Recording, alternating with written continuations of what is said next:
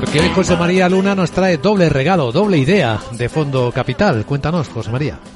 Eso es. Y va muy ligado con lo que acabo de comentar. En el momento que haya desinflación o inflación más moderada, y también en paralelo, los beneficios de las compañías comiencen a moderarse, y todo lo vamos a ver sobre todo en el cuarto trimestre, es tiempo de renta fija. De verdad, es tiempo de es tiempo de cupones y de tires.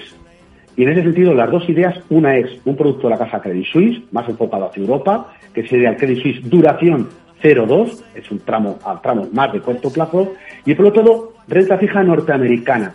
Y aquí se echan un vistazo, que echen un vistazo al Fidelity US High Yield, lo cual, deuda corporativa, Europa, con el Credit Suisse duración 0,2, tramos muy cortos, y la parte norteamericana, tramos más medios, y en el High Yield norteamericano, en este caso a través del Fidelity US High Yield. Son dos ideas de renta fija que perfectamente se pueden complementar. Algunas ya yo ya entraría y otras sería para tenerlas muy elevadas.